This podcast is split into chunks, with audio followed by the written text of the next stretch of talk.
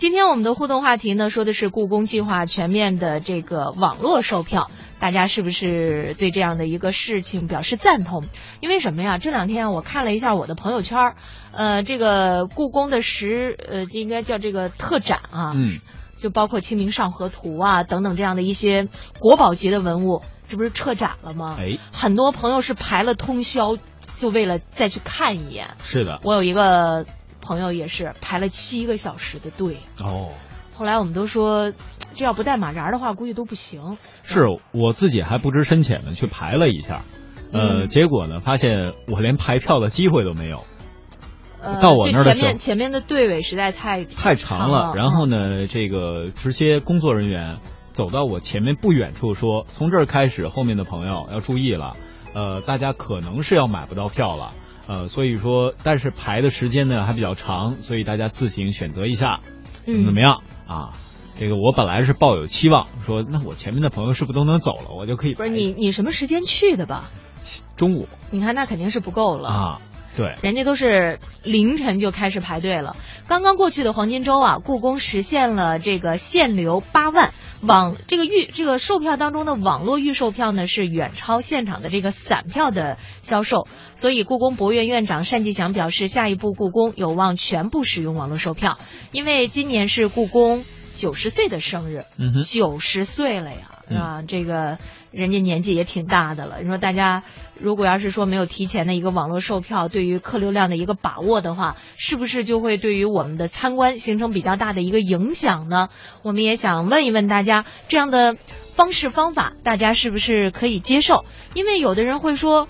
那那那我到了那儿，我就想去现场看看。嗯，我我没有提前网络购票，难道就不让我进去了吗？我大老远的跑来的，我从那个南极，我跑到北京来看的哟，南极跑来的呀，啊，一路就是那个以二十迈的速度就来的嘛，特刺激。他跟金庸先生应该挺熟的，他那是什么？铁打水上漂嘛。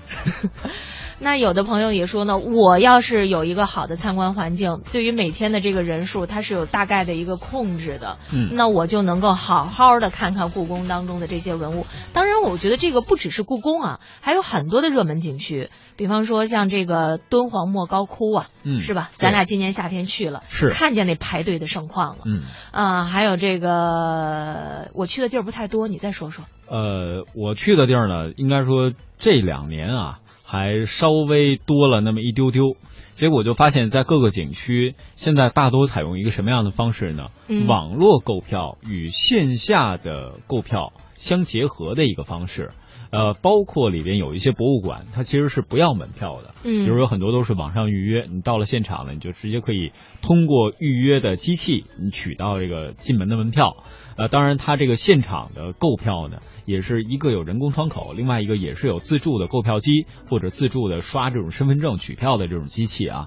呃，这种方式呢，其实它有好处，但同时也会给呃它的景区带来一定的困扰。就比如说上次我跟燕儿姐一起到敦煌去采访那次哈，我们是真的感受到了人山人海的排队。虽然现在像景区也在对外说、对外宣传说，我们确实对于这个文物的保护，因为它不仅仅是一个旅游观光的地方，它有一个文物保护的可能性嘛，对吧？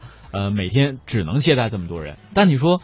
大家这么热情的来了，咱们又不能不让你进来，这就是一个很大的问题了。嗯所以也一直在跟这个问题做斗争。互联网加的时代当中，我们到底如何让我们的生活变得更加美好？也许呢，参观热门景区就是其中的一个点啊。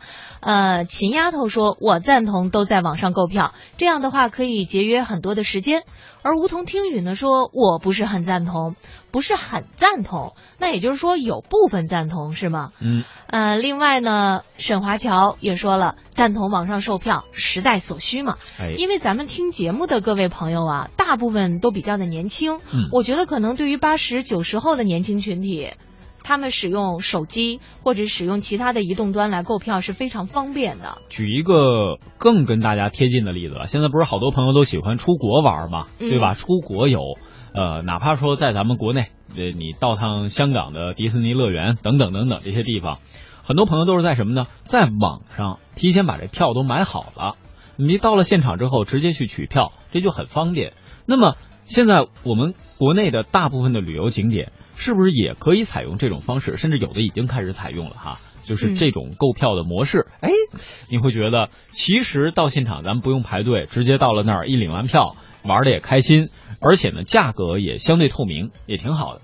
对啊，然后也有反对的声音啊。你看老鼠扛刀说我不赞同，万一我大老远的跑过去某个景点，告诉你票卖完了，啥心情啊？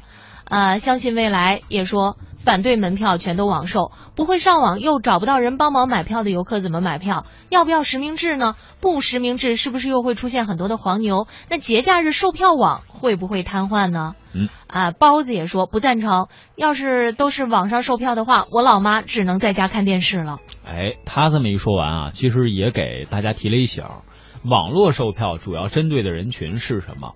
包括它的便利性，这可能也是大家考虑的一个问题。那会不会有黄牛在其中作为一些不法的商贩去进行一些倒卖？这个都是我们需要关注的。那如果说真的特别热门的景点啊，要采取这些措施，各位也放心，他们的模板。相信也会比较的完善一点。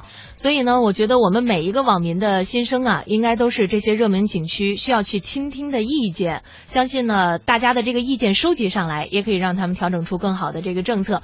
也欢迎大家继续通过微博和微信与小东东还有文燕进行交流。我们欢迎大家就你们的心声给我们来晒出来。今天我们的互动话题呢，是有关于在这个网络售票。热门景区，大家是不是能够完全的赞同？也有很多的朋友呢在发表自己的观点。简单快乐说，我觉得应该是线下跟网上同时销售吧，线下可以少一点。比方说七三开呀，是吧？网上七，线下三，给那些不会上网的一个机会去买票。毕竟呢，不是人人都会上网。这个我觉得现在是很多景点已经开始试行了。嗯，啊，就是网上呢会留的票多一点。现场呢也会留一部分的票，鼓励。嗯，但是我觉得，如果要是有条件上网的话，最好是提前买，因为在现场排队的话，真的太费劲了。对，当然它也有的这个景点啊，是属于你线上提前付费，线下呢你排队取票。它它重点有一个排队，结果呃有的景区啊就发生过这样的情况，网上卖的票多了，取票的人多了，还不如直接现场买呢。就是很多的时候你没有办法去预料，但是我觉得可能会有一个基于大数据的这种游客的引导和分流，这个是非常重要的。要不然的话，你说我们每一次的这种旅游体验都不好，你到了那个地方，你根本不想去第二次了，它的美好你都没有体验过。是，我觉得这一定不是那种特别完美的旅行方式。就像是我觉得刚刚过去的黄金周，很多的游客都在吐槽，为什么？就是没有基于大数据的大家的一个分析嘛，是吧？嗯。